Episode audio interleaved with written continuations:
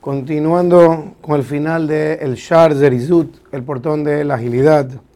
Dice los Rotzadikim, mucho cuidado tiene que tener la persona para ser liviano y ágil y fuerte para pelear en contra de los malvados.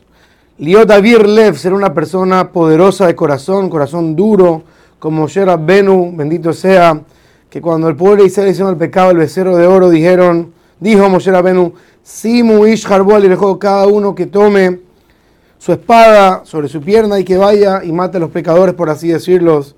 Y así con Pinhas, que agarró la lanza, vemos que fueron ágiles para pelear contra los malvados y contra el mal.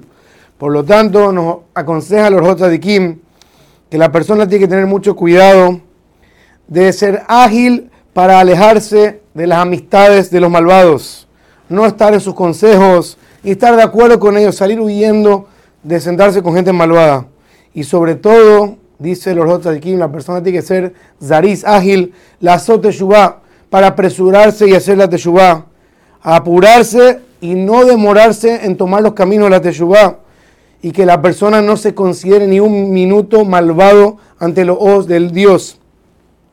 Mira, dice el de Kim, cómo los que sirven a los reyes y a los ministros, a los ministros son ágiles cuando los mandan a hacer cualquier cosa, cuando los mandan a trabajar, se mueven rápidamente. Cuanto más y más que una persona tiene que moverse y ser ágil para el servicio del rey de los reyes, a Kadosh Baruj Y nos advierte el de Kim que a pesar que esta cualidad de ser ágil es muy buena, hay que tener mucho cuidado de no ser demasiado rápido o ágil en el servicio a Dios. Por ejemplo, una persona que está montando un caballo, dice los de si la persona va muy rápido, está muy cercano a caerse. Y así una persona que corre muy rápido, es muy fácil que la persona se tropiece y se caiga. Y por lo tanto, una persona tiene que estar consciente que incluso hay que moverse para hacer el servicio a Dios, tenemos que tener en cuenta que las cosas que hay que arreglar no las podemos hacer espantados y sin pensar y rápidamente, sino que hay que tener paciencia y entender muy bien cómo arreglar las cosas. Como nos enseñaron nuestros amigos en Pirkei Avot, una persona que tiene que tener paciencia para tomar una decisión. Entonces, ¿qué tipo de zerizut, de agilidad estamos hablando?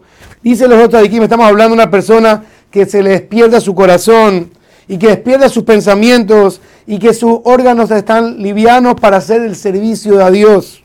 Pero obviamente que no tiene que apurarse en terminarlo. Y todas estas cosas, dice los otros de Kim, la persona tiene que tener una gran sabiduría cuando hay que apresurarse y cuando la persona tiene que tomarlo con calma. Para concluir, dice los otros de Kim, que la persona tiene que saber que esta cualidad es muy buena para el servicio a Dios pero si la persona tiene que tener mucho cuidado de no ser ágil en perseguir los placeres de este mundo, o una persona que se mata o se esfuerza o hace todo lo posible para conseguir cosas que le causan placer en este mundo y buscar las cosas malas en este mundo, ahí hay que tener mucho cuidado de no ser ágil. Porque así como para el servicio a Dios y para el estudio de la Torah, la agilidad lleva a la persona al nivel más alto, cuando la persona es ágil para hacer pecados, Barminam hace que la persona caiga en lo más bajo.